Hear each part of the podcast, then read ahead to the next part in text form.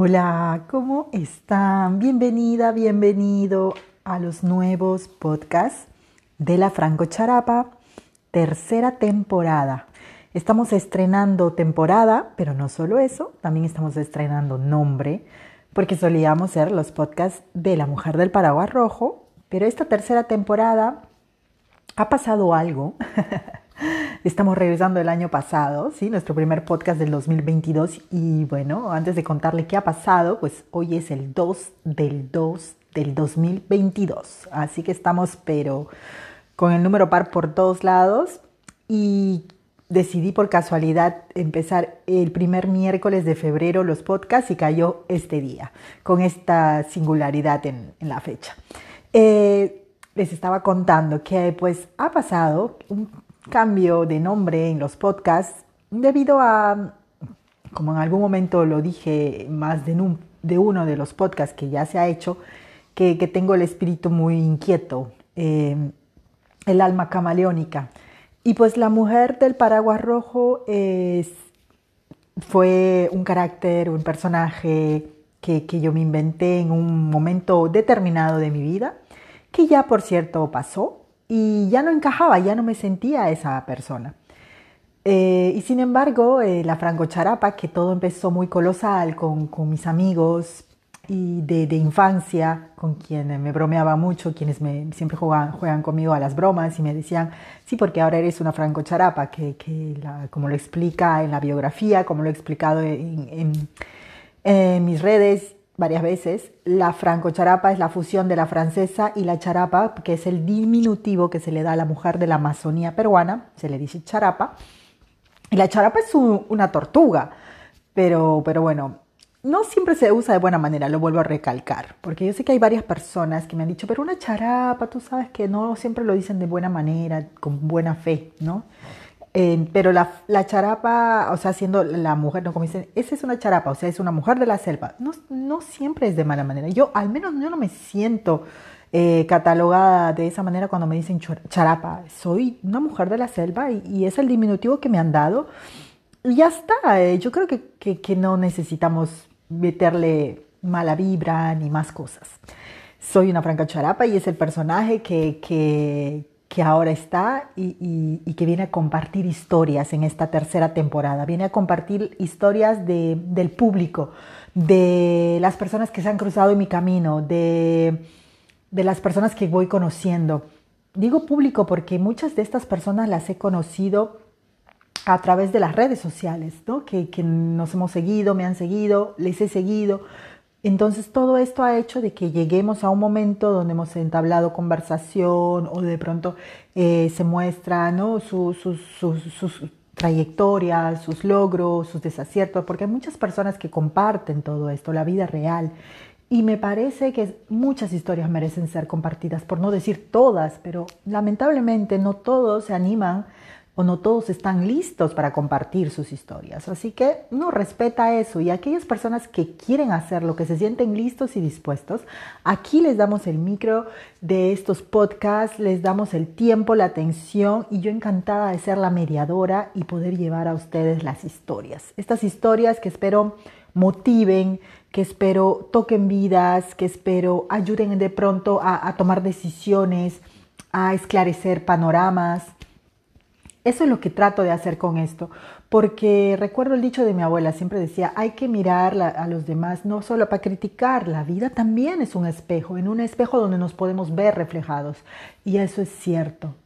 A veces o casi siempre tenemos el mal hábito de mirar alrededor o a los demás para ver, como dicen, la paja en el ojo ajeno, pero podemos aprender de sus experiencias también nos va a servir, no porque estemos viviendo con detalle lo, mismo, pero porque puede haber muchas circunstancias, muchos eh, momentos que se pueden parecer o que podamos sentir cosas parecidas, emociones parecidas, o tomar decisiones donde también nos involucra casualidades o cosas parecidas.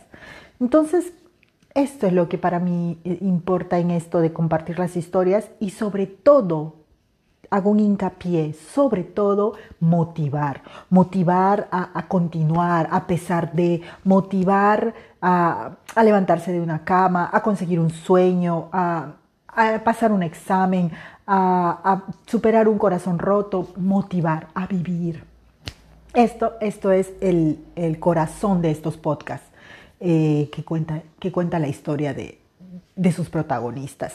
Y hoy vamos a empezar con una mujer que, ha empezado, eh, que tenía todo, que lo tenía todo, una vida estable, un trabajo estable, su familia, y que de pronto por cosas de la vida, circunstancias externas a ella, que tienen que ver con la política, con su entorno en su, en su país, pues la obligaron a dejarlo todo y a volver a empezar. Y no empezó, eh, no empezó de a pocos. Ella se fijó una meta y lo está logrando a pesar de. Pero vamos a dejar que ella nos cuente su historia. Vamos a presentar, vamos a hacer una pequeña presentación de Maggie, porque así se llama ella, y déjenme que les cuente. Maggie nació el 21 de marzo de 1972 en el hermoso país sudamericano de Venezuela. Es del signo Aries, su mayor virtud es no darse por vencida. Dice que tiene como defecto ser impaciente, pero me recalco que está trabajando actualmente en eso. Su sueño o sus últimos sueños hecho realidad es haber llegado a Italia, estar en Italia, porque ya ahora actualmente ella radica allá, ella no lo va a contar, y ha creado una revista, así que uno de sus últimos sueños es haber creado una revista aquí en Europa. Su lugar favorito es la casa de sus abuelas en Venezuela. Su comida favorita son las cachapas venezolanas con queso. Eh, le tiene miedo a, a no estar cuando sus hijos necesiten de ella y a no darles una vejez digna a sus padres. Eh, su color favorito es el rojo, prefiere el día a la noche y me cuenta que su película favorita es Ghost, romántica. Y su canción favorita es Brindis y también otra, Las Cosas Buenas. Pues vamos a dejarnos de preámbulos y aquí está Maggie.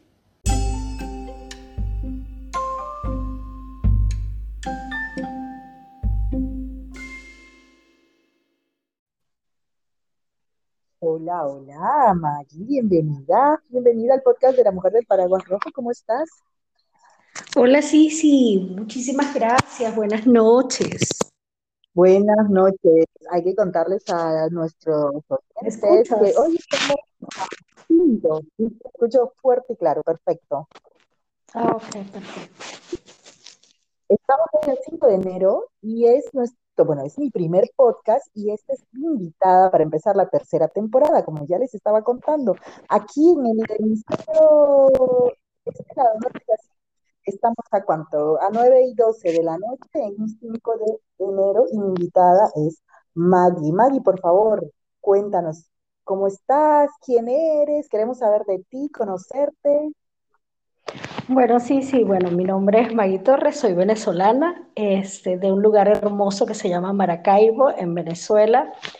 Em, soy licenciada en Administración de Empresas con varios posgrados en Economía y Finanzas y en, Negocios Internacionales y además de eso soy la creadora de El Éxito en Tacones en Panamá, que es un movimiento que impulsa a mujeres este, emprendedoras y de Tacones Sin Fronteras, que es el, movimiento bandera en este momento, que es el hijo del éxito de Tacones y que está en Colombia y actualmente pues haciendo raíces en, Europa. Es un movimiento que cuenta historia de mujeres también, este, que, que, ya no están en su país y que hacen vida en otro lugar y eh, mujeres valientes, historias de personas eh, que, salieron de su país y, están en busca de una mejor vida.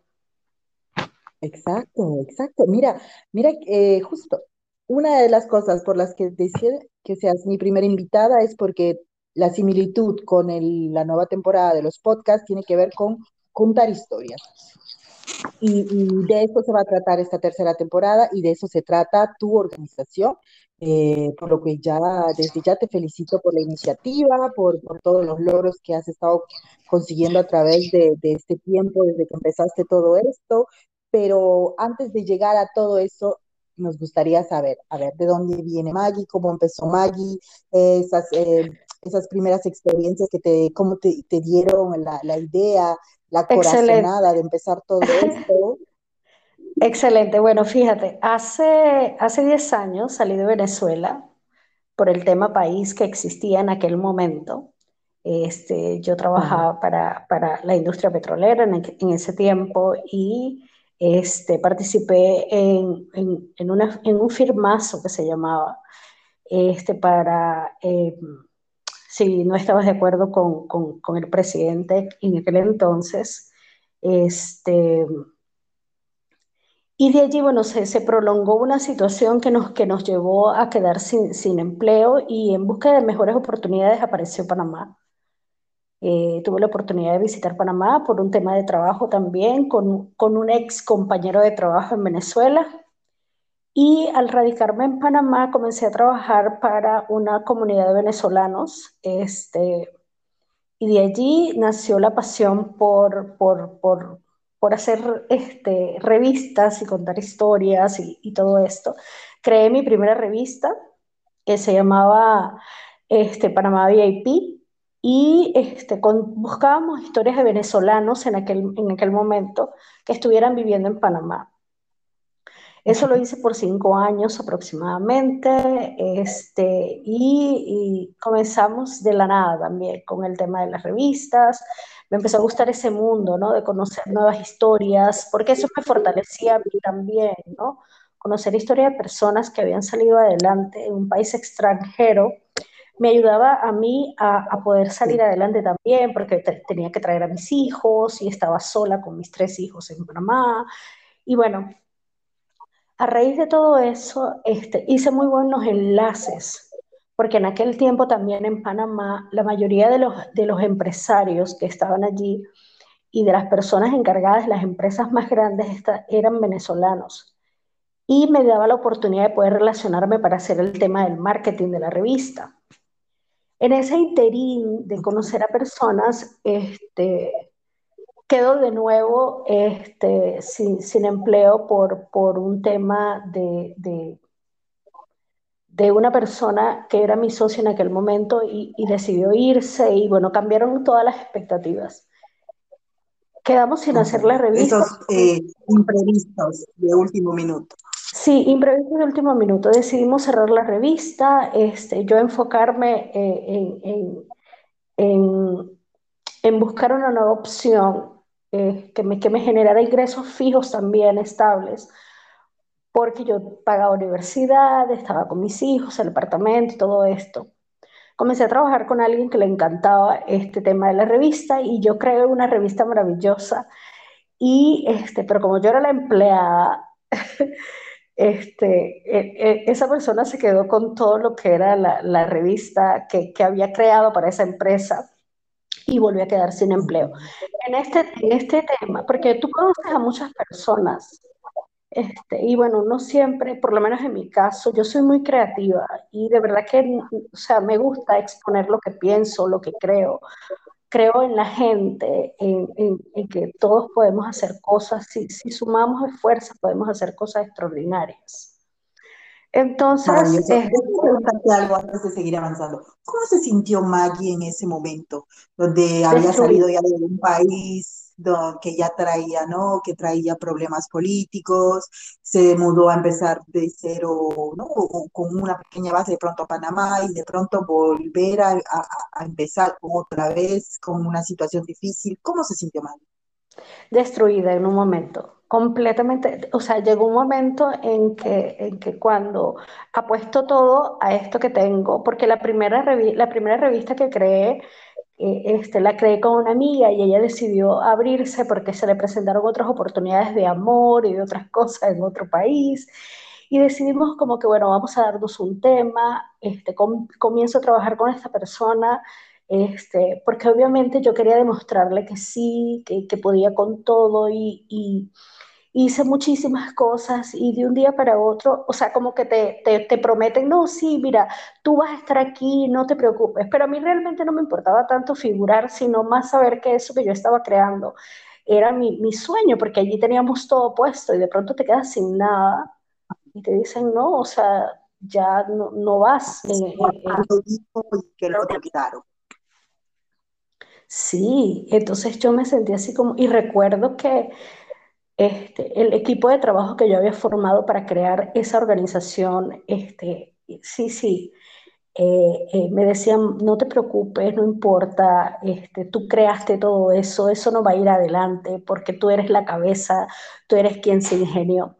Entonces, bueno, me sentí destruida por un tiempo, lloré, pero definitivamente así como que, que, que, sabes, como que tienes que levantarte porque no puedes hacer otra cosa, porque no, es, no tienes a mamá, no tienes la casa de papá, no tienes tu propia casa, estás en otro país con tres hijos hay a los que hay que darle educación, eh, tienes cosas que pagar, así que el tiempo para llorar es poco, ¿no? Lloras, te secas las lágrimas y dices, bueno, aquí vamos otra vez.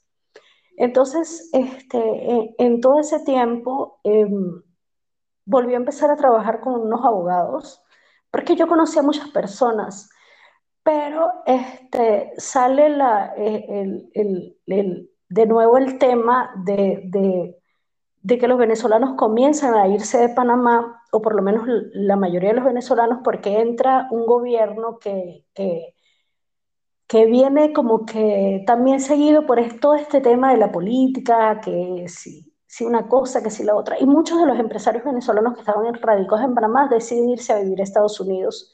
Y con ellos se fueron también mis empresas y todas las cosas que yo tenía, o las que yo ya estaba haciendo en ese momento. De verdad que mi vida ha sido un levantarse y caerse, pero volver a levantarse otra vez con más fuerza, con más experiencia y con muchas más cosas porque siempre... Eh, perdón, que te Es cierto que, que como sudamericana eh, hemos escuchado, y no soy la única, seguro, hemos escuchado mucho la, la, situación difícil, crítica de tu, de tu país, de Venezuela, y, Demasiado. Y, lo hemos lamentado de muchas maneras, ¿no? Porque creo que tenemos ese espíritu de hermandad de los sudamericanos, sobre todo cuando ya estamos en nuestro terruño, como siempre digo. Pero ponerle un nombre y un apellido, como lo estamos haciendo ahora, con una historia, ¿no? Porque sabemos, pero en general, de las historias que han sido historias muy tristes, difíciles, complejas, eh, de muchas, muchas, muchos compatriotas tuyos que salieron, pero en este caso y les le estamos poniendo a una historia un nombre con, que, que tú representas esas historias. Eh, es, es, realmente eh, digno de, de, admirar lo que nos estás contando, porque, porque salió pues de la noche a la mañana y, te imaginas empezar una, dos, tres veces por algo que, que que tú buscaste, realmente gracias por, por atreverte a, a contarnos ya, y, ¿no? y tu historia y todo esto. Eh, Mira, sí, porque, porque yo, yo, creo que yo lo cuento porque muchas personas piensan que, que, que, que no está bien caerse muchas veces pero resulta que las caídas te fortalecen porque aprendes, ¿no? Yo venía con una cultura de trabajar 16 años para una empresa fija y de pronto me encuentro en un país donde, o sea, no hay, o sea, como que nada es seguro, nada es tuyo.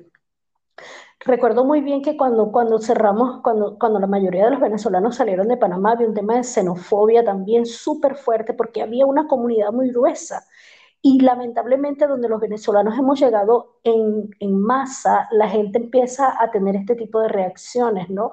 Se van a quedar con el país porque ellos vienen para acá y saben todo, que no sé qué, y todo esto porque lo he visto vivir, lo he vivido en Panamá, lo he visto en Chile, lo he visto en Perú, lo he visto en muchos lugares, en la misma Colombia de alguna manera, porque hemos llegado en masa. Y en aquel tiempo recuerdo muy bien que, los abogados con los que yo trabajaba me, me, dijeron una vez, yo porque yo les dije, ¿por qué?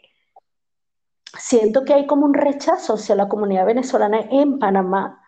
Y recuerdo muy bien que el abogado me dijo, porque nosotros no hemos estado acostumbrados a que a, a, este tipo de, de, como decirte, ellos estaban adaptados a la situación, de lo, los panameños como tal, ¿no? De que los gringos, por llamarlos de alguna manera, eran los dueños del canal, eran esto. Y de pronto había llegado un, un bulto de venezolanos empresarios a hacerse cargo de las mayorías de las empresas que habían allá. a dirigir y a comandar. Y entonces como que los panameños empezaron a sentir un rechazo. Y ese mismo rechazo lo viví yo de alguna manera también, ¿no? Porque este, los empresarios sabían que los venezolanos trabajábamos. Y yo recuerdo que yo en un momento sentí que a mí me daban con un látigo en la espalda, ¿no? O sea, lo que le faltaba al tipo era pegarme, porque yo trabajaba de, 5 de la mañana a 10 y media de la noche, creando un material, o sea, era duro. Claro, tenía mi carro, este, tenía un buen apartamento, tenía una vida, pero tenía que trabajar durísimo. Y de pronto yo me quedo sin nada, sí, sí. Este, y me toca o sea, llorar y decir, no, vas a llorar tres días nada más porque no puedes quedarte llorando toda la vida, tienes que salir para adelante otra vez. Llega el momento de comenzar a trabajar nuevamente, buscar un empleo. Y en ese interín, yo he sido una mujer muy comunicativa. Yo soy una mujer que, que yo creo en la gente, pana. Yo sigo apostando a que la calidad humana existe.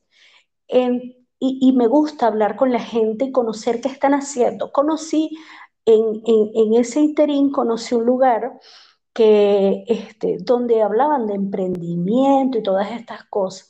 Pero el emprendimiento en Panamá, en aquel momento, cuando yo creé el éxito en tacones, después te, te comento por qué se llama el éxito en tacones, cuando yo decidí crear este movimiento de mujeres, era porque ser emprendedora en Panamá era como que, ay, pobrecita, ella es emprendedora, debe ser que está mal.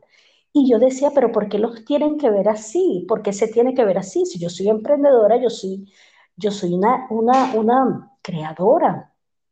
Yo soy un motor para la economía de este país. Entonces yo veía que, que se manejaba el tema del emprendimiento desde otra perspectiva. Y yo decía, ¿y por qué las emprendedoras no podemos ser elegantes, visitar lugares? Porque siempre habían ferias artesanales. No tengo nada en contra de las ferias artesanales y creo que siempre lo digo pero se veía el emprendimiento desde una, desde, desde, un, desde una visión muy, muy, muy como que, ay, pobrecita, ella no tiene más nada que hacer y hace florecitas para salir adelante. No sé si... Como último recurso, algo así. Sí, entonces yo decía, no, porque las mujeres emprendedoras pueden prepararse.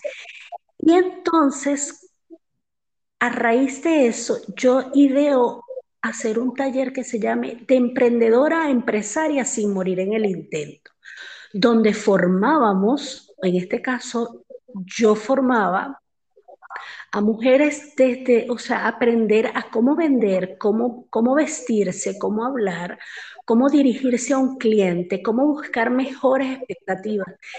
Y ese taller empecé a buscar, ¿dónde yo puedo hacer esto? porque todo empezó como un juego realmente. Invité a unas amigas que tenían emprendimiento, hablé con el dueño de un hotel que era mi amigo y que pautaba en las revistas que yo había diseñado y le dije, oye, préstame un salón.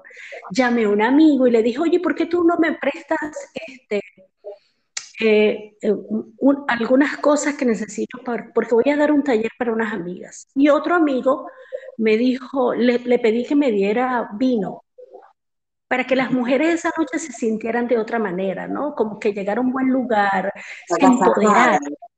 Celebradas. Exactamente. Celebradas, agasajadas, arreglas. Mira, empezamos siendo 12, 12 mujeres en el primero. Eso fue un juego, fue como un experimento. Hablar del emprendimiento, porque ellas pensaban que no vendían, porque qué les faltaba, y entendí que vendían solamente como en bazares. Y yo le digo, o sea, que si no hay un bazar, tú no vendes. Obviamente por eso tu, tu, economía no mejora. Entonces vamos a idear planes de ventas, este, aprende a hacer un telemarketing, a buscar clientes. Y de pronto cuando vine a ver si, si lo hacíamos una vez al mes, y llegó un momento donde veíamos más de 70 mujeres. Mira las chicas empezaban a, una le decía a la otra, oye, hay una muchacha que está haciendo esto, ella es venezolana porque tenían nicaragüenses, este, guatemaltecas, tenías bolivianas, todas las extranjeras que estaban en Panamá de alguna manera y que tenían un emprendimiento se identificaban con el movimiento. ¿Por qué el éxito en tacones? Porque los éxitos se celebran en tacones. Porque pues todas las mujeres, cuando vamos a celebrar algo, nos entaconamos. Exacto, buen punto. Muy cierto. ¿Ves? Mis tacones, si tú te fijas en mi logo, ellos no están fijos, ellos están moviéndose, están como dando un paso. Y entonces empezamos a crear las noches de entre tacones y vinos y fuimos creciendo y cuando vine a ver estaba yo visitando las ocho provincias que tiene Panamá, los ocho estados, este, cada tres meses haciendo esta gira que se llamaba Entre Tacones y Vinos. Entonces iba a las, las mujeres y de pronto tenía una comunidad de más de 700 mujeres. Increíble, madre.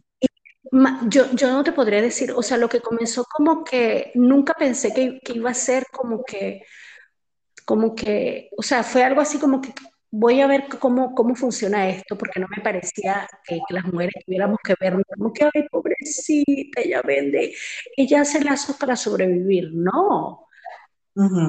Y eso es algo interesante lo que dices, Maggie, porque uh, sí es algo que, que, me he dado cuenta a través del tiempo, las experiencias, es que el momento que dejamos de, victim, de victimizarnos, es la palabra, si no me equivoco, dejamos de sentirnos las víctimas, ¿no? De nuestras historias, de nuestras vidas, y tomamos las riendas y nos volvemos en nuestras propias heroínas, con coraje, con valentía, con voluntad. Sí, podemos cambiar.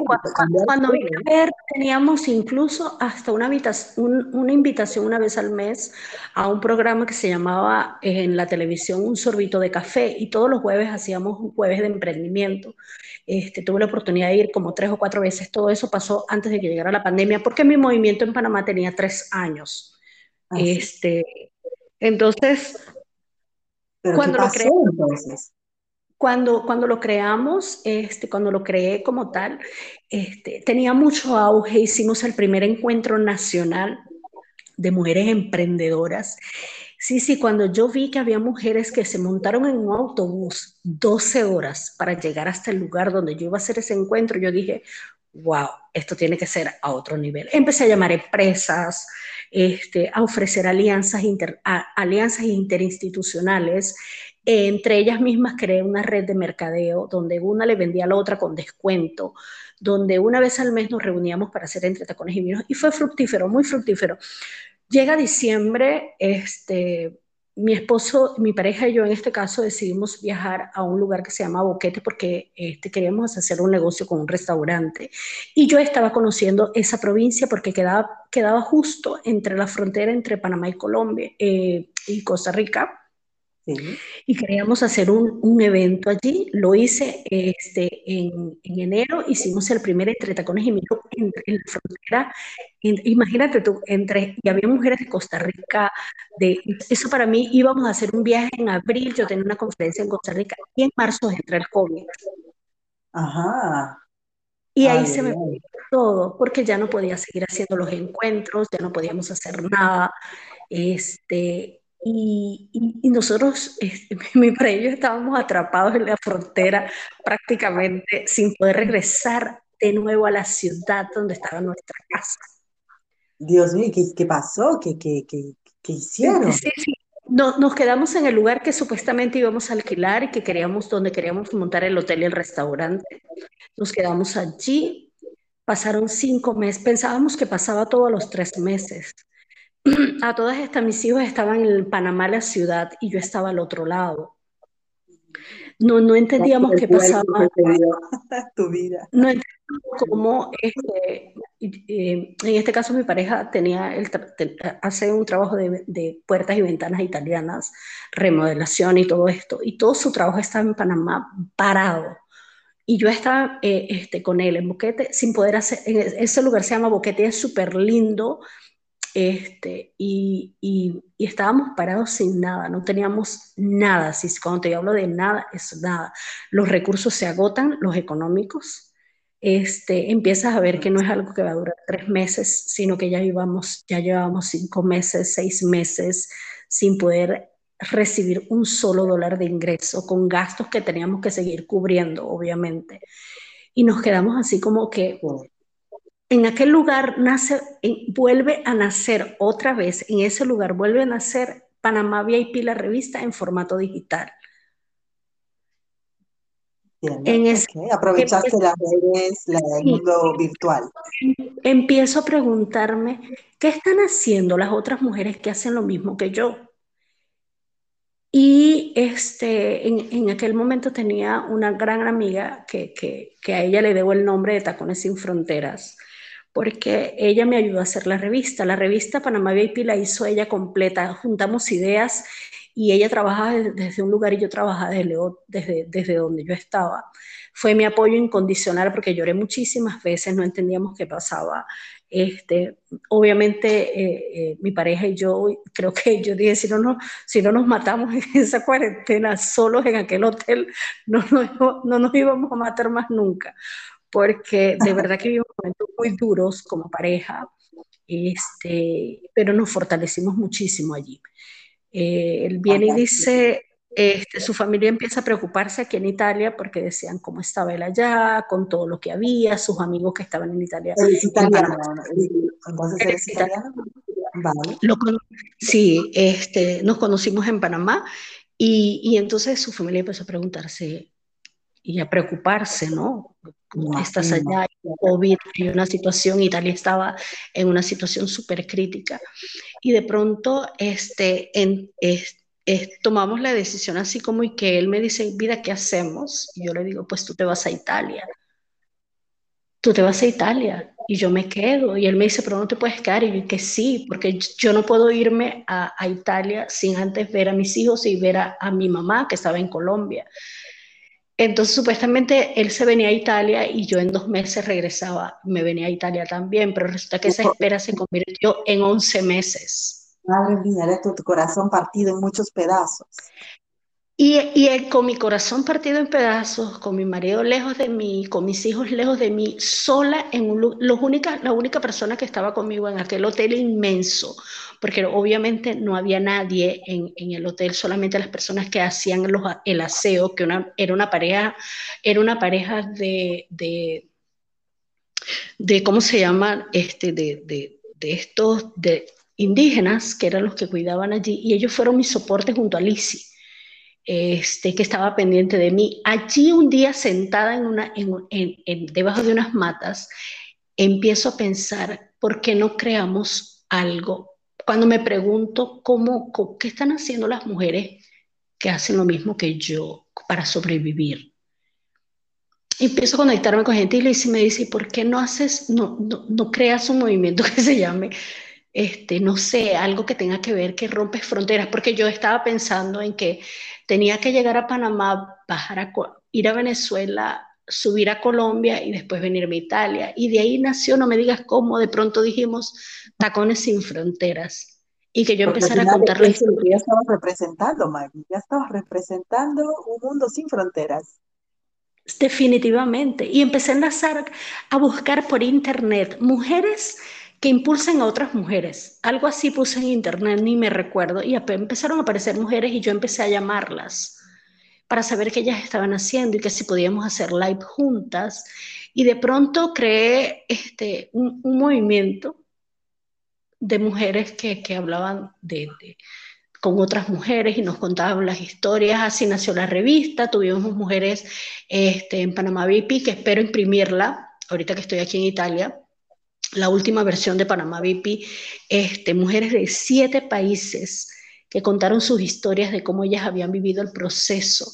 Empecé a escribir para, un, para, un, periódico este, una sección que se llamaba Emprendiendo después de la pandemia. Y así de pronto un día pasaron, pasaron meses y yo fui pude, me dieron la autorización para subir porque por el tema del COVID las fronteras entre provincias en Panamá estaban cerradas y yo estaba prácticamente en, la última frontera. Pude subir a Panamá, estar con mis hijos dos meses, comprar un boleto de avión, irme a Colombia y en Colombia me tocó esperar por temas de, de visas y de todo esto, mi pasaporte estaba vencido Duré 11 meses sin poder ver a mi marido, solamente a través de videollamadas. Pero allá nació formalmente Tacones Sin Fronteras, porque allá fue donde pudimos registrarla y seguir haciendo. O sea, todo, todo ha sido un proceso, sí, sí. Y hoy en, hoy en día estoy aquí y lo que le puedo decir a la gente es que no importa cuántas veces te caigas, lo importante es que te levantes y que eso que te hizo caer antes te sirva para fortalecerte, para aprender y para crecer, porque hoy en día me siento sólida, creamos nuevamente Tacones sin Fronteras en una versión impresa, estamos trabajando sobre ella, tenemos un formato más completo, eh, hay expectativas de un programa de televisión este, desde Estados Unidos, un programa de radio desde Nueva York, así que... Están ahora ahí, están ahí todos los planes, están eh, creciendo, nacen, crecen y tú estás ahí lista a, a definitivamente, he conocido mujeres extraordinarias, extraordinarias que me han dado unas lecciones de vida. Ese es un punto este, Ese es un punto muy importante porque me gustaría hacer hincapié, porque yo siento a través de, a través de, las redes, a, a través de, de los artículos que he estado leyendo, que las mujeres están dejando de criticarse, de competir entre ellas para motivarse. No sé si lo sientes tú también. Sí, fíjate, fíjate que, que, ha sido algo que yo, yo también, por lo que yo me preocupaba, porque yo no sé, yo decía, yo no puedo creer que yo sea una, una mujer de otro planeta. Sí, sí, yo, yo, sí, yo tengo que decirte que tienes el cabello lindo, yo te lo voy a decir. Sí, me parece que está, yo celebro el éxito de otra mujer. Entonces yo decía, hace un año atrás, hace dos años atrás, las mujeres no nos decíamos o no, no decían, pues yo siempre he dicho, este, me parece genial lo que haces, impulsarte, criticar había un, un, tema por criticar y hoy en día hay una, eh, está este tema de que debemos impulsarnos, porque no nos motivamos más, porque no celebramos el triunfo de la otra. No sé si ha sido el COVID que de repente, o toda esa situación que nos ha hecho mirar desde adentro. Sí, sí, que como vernos como aliadas, ¿no es cierto? Sí, o sea, yo, creo, que, sin fronteras, pues ahí estamos. Sí, porque es que es, el momento de, ayudarnos. Yo sigo creyendo en las, en las alianzas, sigo creyendo que juntas somos más fuertes, sigo creyendo que juntas gritamos más duro. Este, ese siempre ha sido el, el lema del éxito en tacones. Este, no es lo mismo que yo diga eh, algo está mal a que 10 digamos algo está mal porque no es solamente lo que yo diga, es que lo digamos todas, este, hay más fuerza, hay más voz. Entonces hay un movimiento muy bonito de mujeres en el mundo tratando de impulsar a otras. Sí, eso es todavía, sigue habiendo, todavía sigue habiendo un grupo, de, un grupo este, de mujeres que cuestionan a la otra mujer. Sobre todo, este, te lo digo también con, argumentos, porque en el tema este del feminismo y el, tema de la violencia hacia la mujer, cuando una mujer es agredida, hay otra mujer que dice, ah, pero es que seguramente hizo algo para que la agrediera. Todavía hay un puntito que hay que, que, hay que tener más de, que hay que trabajar más de empatía, de entender que nadie quiere este, pasar por una situación. Exacto. Entonces, tenemos que seguir trabajando mucho para, para, que entendamos que todas podemos, o sea, yo digo, no, no puedes envidiar, no puedes este, sentirte mal porque otra persona está logrando el, logrando algo, porque tú no sabes lo que esa persona le ha costado, cuántas lágrimas ha llorado, porque el éxito que hoy en día se ve en las redes sociales muchas veces también es así como que solamente muestran el lado de que, ah, ya yo estoy aquí, no, pero no te cuentan que han llorado, que han pasado. Por eso a mí no me da pena decirle a la gente, ¿sabes qué? Yo hice siete revistas y en esas siete revistas, en, en diez años, me caí, lloré, pataleé, o sea, un día me quedé durmiendo sin gasolina en una ciudad porque no teníamos cómo movernos a otra, o sea, te pueden pasar muchas cosas. Entonces creo que lo más importante es mostrar lo que hay detrás del éxito, o sea, lo que, lo que realmente cuesta, que, que es mentira, que todo se logra por suerte, nada se logra por suerte, todo se va a lograr por esfuerzo, por dedicación, por insistencia, resistencia. Es un sinfín de cosas, sí. Claro, claro, claro, sí, estoy totalmente de acuerdo contigo.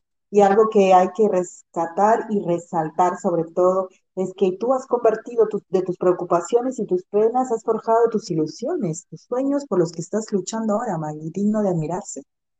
Sí, definitivamente. Todo, todo, todo, lo, que, lo que ha nacido ha nacido porque antes hubo una necesidad mm. interna, personal. Este, a mí me tocó aprender a crecer sola, eh, este, a llorar sola eh, eh, en, el, en, el, en, el, momento más difícil creo que, que, he podido vivir este siglo con el tema de la pandemia. Nadie entendía, ni mi mamá entendía cómo Giuseppe, mi pareja, yo le había dicho que se montara en un avión y viniera a Italia. Y yo le dije, pues si él no se va a Italia, aquí nos hundimos. Entonces no se trata de, pensar con el corazón nada más, sino con la cabeza. Tenemos que salir adelante, tenemos que seguir creciendo. Entonces él tiene que salir y yo tengo que salir también, porque no nos podemos quedar en el mismo lugar donde estábamos. Y se decidió y él se vino por un lado y yo me quedé mientras, porque tenía cosas que hacer. Pero siempre enfocado. Un amor más razón. Completamente. como dice, ¿no? Claro, es que también tomemos en cuenta que se ha idealizado el amor. Muchos ponemos al amor como esas historias que vemos en la tele o que hemos leído en los cuentos y pues a veces está muy lejos de la Mira, todo eso. sí, sí, yo creo que es, eh, eh, es eh, este hombre mm, nunca me había amado tanto como en esos 11 meses que estuvimos separados. Fue un amor, o sea, trabajado, ¿no? O sea, fue, fue, este, aprendimos a, creer y a confiar y a esperar y a alimentar un amor a distancia en medio de una situación que ni siquiera sabíamos cuándo realmente yo podía tomar un avión, porque después estaban cerrados los aeropuertos, que no sé qué, y, en ese tiempo, y, crecieron muchas cosas a distancia. Entonces fue un amor muy maduro, muy centrado y muy sabio. O sea, vamos a hacer esto y tú vienes para acá y yo voy para allá. Nos separamos, pero sabíamos que nos íbamos a volver a encontrar. Claro, tenían una meta juntos, que era lo más importante. Exacto, y la seguimos teniendo hoy en día. Él desde su perspectiva y yo desde la mía. Este, Pero, ¿dónde estás ahorita en estos momentos? Yo vivo actualmente en Reggio Calabria, al sur de Italia. ¿Ya estás reunida con, tu amado? ¿Estás sí, ya y nos tocó volver a empezar otra vez, porque acuérdate que teníamos una vida en Panamá y volver yo, después de 10 años, a hacer una maleta y a traer solo lo necesario, no es fácil. O sea, y llegar aquí, o sea, construir un hogar nuevamente, de, desde la silla, la colcha para dormir, eh, todas las expectativas, o sea, volver a empezar. Pilares lo tenían ya, los pilares ya estaban ahí, que era el amor que definitivamente, Definitivamente. Y hoy, o sea, cuando yo empecé a crear mi espacio donde yo trabajo, que es mi oficina, yo no, yo no, yo no entendí, o sea, él, él buscó, él hizo el mueble, buscó, buscó todas mis cosas, o sea, teníamos, eh, eh, han sido siete meses, yo tengo siete meses aquí cargados de mucha emoción, sentimientos, aprender yo una cultura diferente. Y yo digo, tengo 49 años, cumplo 50 en dos meses. Y Maggie, tienes la fuerza y nunca dejo de reírme, de volver a empezar.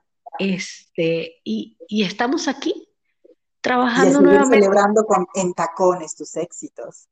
Completamente. Espero, espero que este año me permita ser el primer encuentro de mujeres hispanoamericanas en Europa este, y que me permita seguir, que Dios me permita seguir siendo voz para otras mujeres y siendo que cada cosa que yo diga edifique sus vidas y las haga crecer como, como mujeres y que aprendan a creer más en ella. Cuando tú crees en ti, no hay nada en este mundo, sí, sí, que pueda decirte que no puedes salir adelante. Recuerdo una vez este, en esas tantas caídas que me tocó dormir con mis hijos en, un carro. Este, mi hijo en Panamá me dijo, yo estaba tan mal que mi hijo me dijo, mamá, ¿cuándo vamos a dejar de dormir en el carro? Y en ese momento como que la vida te dice, más nunca mis hijos vuelven a decirme algo como esto. O sea, he pasado por situaciones muy difíciles, pero Maggie siempre tiene una sonrisa, tiene una palabra de aliento y tiene ganas de salir adelante. He vivido situaciones bien difíciles como mujer en otro país, porque muchas veces cuando sales de tu país parece que, que con todo y que hay leyes que te protegen, eh, no es fácil para una mujer estar en otro país sola con hijos. No, no es fácil, definitivamente. No es fácil. Tienes la, tienes la crítica de las otras mujeres que no entienden tu cultura porque te ríes, porque ella se peina así, porque ella se viste, porque ella esto, porque ella esto, porque aquello.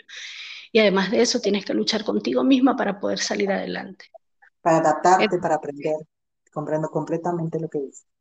Sí, no, es fácil. Mucha gente, no, es que todos somos un mismo, somos hermanos. cuando a ti te toca vivirlo, te das cuenta de que no es tan fácil. Entonces, bueno, pues, es un proceso. pero... un poco del futuro, Maggie. ¿Cómo, cómo ves a, tus proyectos? ¿Cómo te ves de aquí a un tiempo, a unos años? Mira, eh, te puedo decir que de aquí a un año espero que, que eh, estoy segura Estoy segura que, que, en el nombre de Dios, obviamente estoy trabajando para que eso suceda, que Tacones sin Fronteras, la revista, tenga más de cuatro ediciones, este, que ya tengamos el programa de radio en italiano, que me encantaría, estoy con el tema, este, de, de, porque me interesa más tener un programa en italiano de mujeres emprendedoras, porque aquí hay muchas mujeres. Estás ahí, es tu lugar de, de ¿no? de tu, tu hogar ahora, claro, es comprensible. Sí, porque obviamente fijamos residencia en Italia, ¿no? Este, es como, como yo conocía a, mi pareja recién llegando él a, Panamá, ya yo tenía tres años, él iba llegando, tenemos siete años juntos, y, y pues no es igual que tú digas, no, pues yo voy de visita a Italia, que digas, no, yo vivo en Italia, mi residencia. Entonces ahora pienso este, seguir creando nuevamente la comunidad de mujeres europeas, este, latinas en Europa. Este, tratar de... Hay muchas, creo que lo sabemos, ¿no? Porque déjame contarles a los que nos escuchan que pues en el Instagram eh, se mueve una muy buena cantidad de latinoamericanas que eh, han creado esta pequeña comunidad latina en Europa y que es muy interesante de ver cuántas mujeres emprendedoras compartiendo sus día a día, sus, sus metas, sus ganas, incluso algunas también compartiendo, como decías tú, Maggie, sus, sus problemas, sus preocupaciones, ¿no? Para seguir el camino, para seguir avanzando, para conseguir. Sí, porque más allá, de, más allá de, de, contar los problemas para que la gente diga, ay, pobrecita, ya no, es para que entiendas que yo estuve en el lugar que estás tú. Y si yo te digo que puedes levantarte es porque yo lo hice. No es un tema de regodearse, de que yo ahora estoy aquí, porque muchas mujeres y, muchas mujeres, mujeres y hombres, estoy hablando en general, sí, sí, también este, no entienden que, que no lo dices para regodearte de que lo lograste, sino porque, coño, lo lograste, porque te esforzaste, porque te caíste y te levantaste y lo lograste y lo estás haciendo, y si estás contando tus problemas no es porque a la gente, recuerdo que una vez alguien me escribió, y a mí que me importa, recuerdo por el Instagram, que tú hayas llorado, yo le digo, pues realmente no te lo estoy contando para que te importe, o sea, a mí tampoco me importa que a ti te importe, yo lo estoy contando porque es una manera de, de, de, o sea, de darme ánimo a mí misma, ¿no? Y de ser real contigo misma, de ser fiel a ti misma y que la gente entienda que no es, ay, es que ella se, es que, es que mira ella que, porque recuerdo, mira que con el, con la, cuando teníamos la red, yo tenía incluso hasta un WhatsApp con, con ese mujerero en, ese, en el teléfono, más de 400 mujeres en, en, en el WhatsApp. Y Dios mío, se peleaban y gritaban y uno decía, no, porque es que ella, no es fácil, no es fácil por la tensión que había. Y tuvimos que cerrarlo porque, porque había mujeres que lloraban. Entonces me di cuenta de que realmente todas tenemos una historia, sí, sí. Exactamente. Todas. Todas tenemos una historia y solo nosotras sabemos cuánto nos ha costado cada logro obtenido. Todas tenemos situaciones difíciles que no queremos contar y que queremos aparentar. Todas. Todas. Nos da miedo decirle. Ese es el punto de mujeres a lo contrario de lo que acabas de decir, dices, de dar miedo. Yo creo que el punto es de las que no tenemos miedo de decirlo, porque sabemos que hay mujeres que aunque digan, no me importa, no me interesa, lo escuchan y dentro de ellas saben de qué hablamos y por qué lo hablamos. Mira, mira que yo hoy en día puedo decir con mucho orgullo que yo he sido referente de los movimientos que hoy en día existen en Panamá. Y no me da miedo decirlo, porque la mayoría de los movimientos que quedaron y que nacieron cuando nació el éxito en Tacones en Panamá son de personas que estuvieron cercanas a mí y que de alguna manera participaron en los eventos que yo hacía. Y yo de alguna manera me siento orgullosa de saber que muchos de esos movimientos que hoy en día existen fueron iniciativas y que alguna vez se sentaron en la mesa donde nació el éxito en tacones. Y aunque muchas este, no, no lo quieran decir este, por, por, este tema, a mí, a mí no me da miedo ni me da pena decirle a la gente, yo dormía en un carro. Porque hoy en día duermo en una cama quinza y maravillosa, por decirte algo, y no lo digo para regodearme, lo digo porque sí se puede, porque te va a costar cambiar de estilo de vida, te va a costar levantarte. Hay días en que no quiero ni siquiera sentarme en la computadora a crear, pero cuando me siento y miro al espejo este, que tengo frente a la computadora, tengo una carita. Yo me automotivo, sí, sí. Yo me levanto de, de, la cama y en el baño hay un espejo donde hay una carita sonriendo. Frente a la computadora hay un espejo donde hay una carita sonriendo. Y tengo, pego parches que dicen no te rindas, en este espacio se respira éxito, sonríe, la vida es una sola y aprendí a tener hábitos. Yo que soy, yo que soy, no me gusta, pero aprendí a tener hábitos y a, y a entender que si quiero algo tengo que trabajar por ello son tus rituales para, de motivación, tu trabajo personal. Como sí, yo me levanto en la mañana y agradezco todo. Este, incluso tengo un, un, he creado algo que se llama mis pequeños milagros cotidianos, porque a veces no nos damos cuenta que el solo hecho de respirar, de tenerla, sostener el teléfono es un milagro, porque hay gente que no puede mover las manos. Que tú te levantes sola de tu cama es un milagro, porque hay gente que, que anhelaría poder hacerlo. Que respirar es, es, es, una bendición, que poder recostarte, tener un, lugar donde sentarte a comer. O sea, son milagros. Poder ver el sol es un milagro. Entonces, ya yo desde la mañana que me levanto aprendí a, a amar mi cuerpo y decirle, tengo un cuerpo perfecto, gracias por, por funcionar a la perfección. Y aprendí a crear hábitos. Leo mucho, siempre leo algo que me inspire en la mañana. Hablo mucho con Dios, y aprendí a hacer cosas que, sabía que tenía que necesitaba hacer para cambiar el estilo de vida, porque muchos quieren cambiar y lograr cosas, pero nadie está dispuesto a hacer los sacrificios que hay que hacer para poder alcanzar las cosas. Y es allí donde está el detalle. ¿Qué tan dispuesta estás? ¿Qué tan dispuesta estás tú en, en, en hacer cosas para lograr eso que quieres? ¿Hasta dónde eres capaz de llegar? Porque he tenido días que no me No sé si te ha pasado. a mí me pasa. Este, no, hay, hay, días en que no tengo ganas ni de bañarme, pero no, me levanto. Que está, es como si le estuviera escuchando de alguna manera, porque hay muchas cosas en las que coincidimos, definitivamente, sobre todo en esto que acabas de, de decir sobre la gratitud. Es una de las cosas por las que, que creo que valoramos ¿no? lo, lo, que tenemos, porque hemos pasado por tantas cosas difíciles que ahora lo que nace es decir gracias, porque sabemos que donde estamos, pues ha sido complicado llegar y gracias, ¿no? Estamos ahí.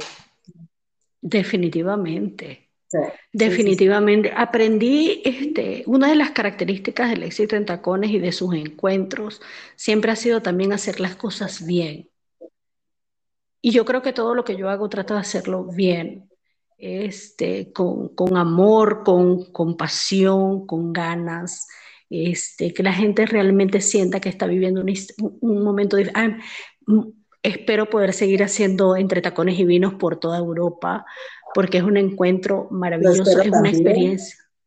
Es una experiencia única el formato que tenemos de, de, de, hablo de tenemos porque mi esposo me acompaña en eso, en eso te cuento. Mi, Giuseppe me acompaña porque él, él, es mi otra, él es mi brazo derecho y es el que me critica y me dice eso creo que no va bien ahí, yo te pongo esto de este lado, él es el que arma todo lo que es la escenografía, de lo que va a ser las, el lugar donde se hacen las fotos y entonces de alguna manera este, espero poder seguir haciendo entre tacones y vinos en una ciudad diferente este, cada tres meses, tener la revista, seguir adelante y seguir soñando y seguir dejándole un legado a mi hija, a mi nieta, que dice que siempre me dice, abuelita, yo voy a ser la dueña de Tacones sin Fronteras cuando sea grande. Yo le digo que sí, Ella va a me va a tocar por herencia. Ah, pues si me dice, cuando tú te mueras, a mí me va a quedar con sin frontera, así me lo dice, tal cual. Abuelita, cuando tú te mueras, a mí me va a quedar tacones sin frontera. Ella le encanta todo eso del tacón, de la cosa. Pues viene por, por, la, por la genética, por lo que uno ve, ¿eh? Lo trae la sangre de la abuela. Sí, definitivamente. Amo los tacones. Ah, Grega, ya somos dos, ¿eh? Porque yo creo que, que la... Admiro y, y, respeto mucho los estilos diferentes de las mujeres, pero admiro a esas mujeres que, que, que, están siempre con sus tacones y justo, justo, justo decía este año recibiendo en el 2022, este año decreto sufrir que por mis tacones y que por mis pestañas postizas, nada más. Porque también soy adicta a los tacones y muchas veces me quedo con los pies hinchados, ¿sabes? Pero no me los quiero quitar, debo confesarlos. Si, te confieso que cuando, cuando yo me quedé sola en Boquete, este, que, que Giuseppe se vino a Italia y yo me quedé solita en aquel hotel, yo hacía los, los, los, los live en taconada. Y, y, y, y, recuerdo que una vez él me dice, nadie te lo está viendo porque yo estaba sentada, obviamente. Debe haber parada, me estaba diciendo. Y él me llamaba y me decía, pero ¿por qué te pones, te sigues poniendo tacones y nadie te ve? yo, porque eso me da fuerza. O sea, ponerme el tacón y pero claro, no me puedo... Sí, sí, sí. Es que definitivamente siento que es así. Y bueno, nada. Se... ¿no? Ya sabes, algunas son sus bolsos, otras son sus maquillajes. Sí, sí, cada uno tiene su, estilo, su punto fuerte para encontrar su, sí, lado. Sí, sí, tú sabes que, una de mis conferencias que ha sido la que, la que me ha llevado a recorrer de alguna manera este, Costa Rica, Colombia, Chile, este, se llama El éxito no es igual para todas porque definitivamente si algo he entendido en este camino es que el éxito no es igual para todas. Lo que es, lo que es éxito para mí no necesariamente tiene que ser el éxito para ti. Y que una mujer no se tacones no quiere decir que eso no es exitosa. cada quien tiene su propio estilo, cada quien demuestra y, y, su éxito a su manera.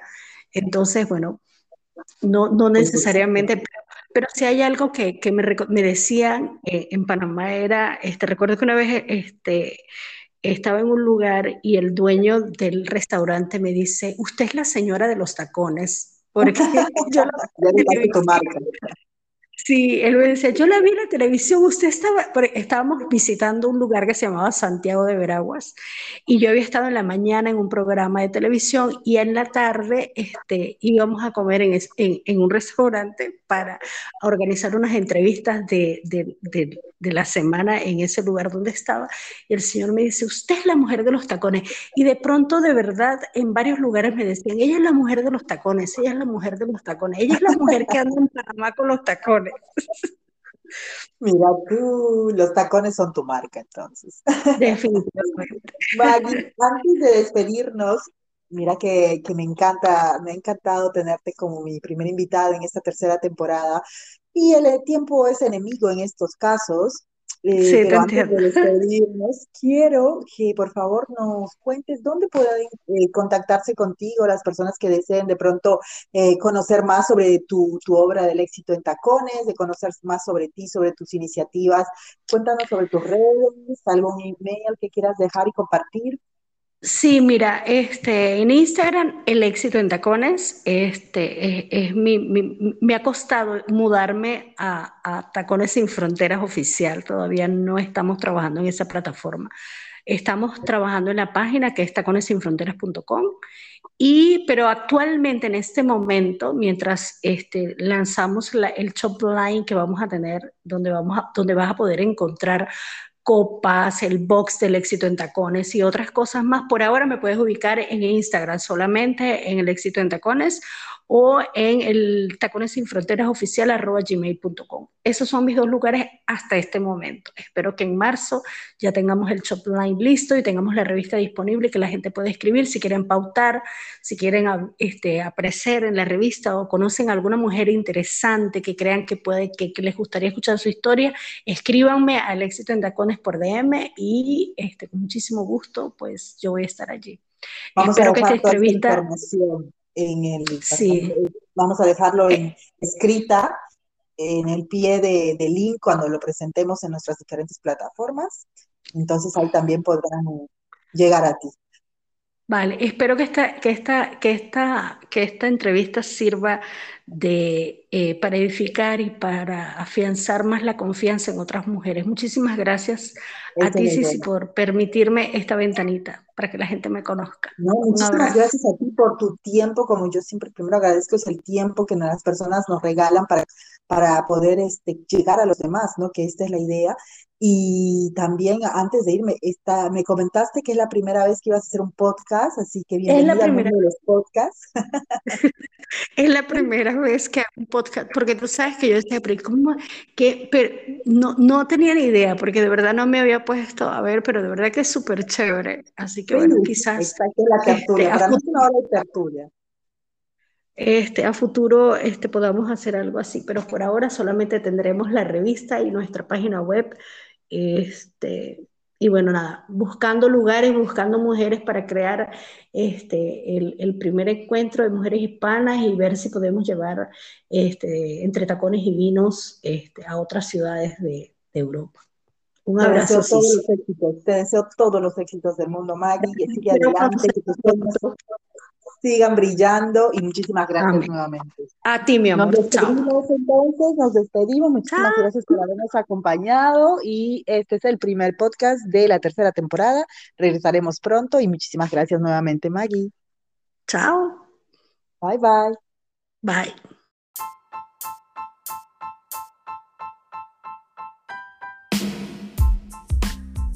Muchas gracias por habernos escuchado.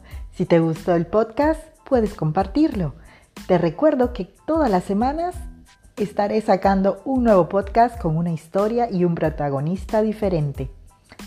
Si quieres ser parte de las historias de, los podcasts, pues mándame un mensaje. Mis redes están dentro de la biografía de esta plataforma donde puedes encontrarme en Instagram y en Facebook. Contáctate conmigo y gustosa nos pondremos de acuerdo para hacer un podcast con tu propia historia. Gracias nuevamente por tu tiempo y hasta la próxima semana.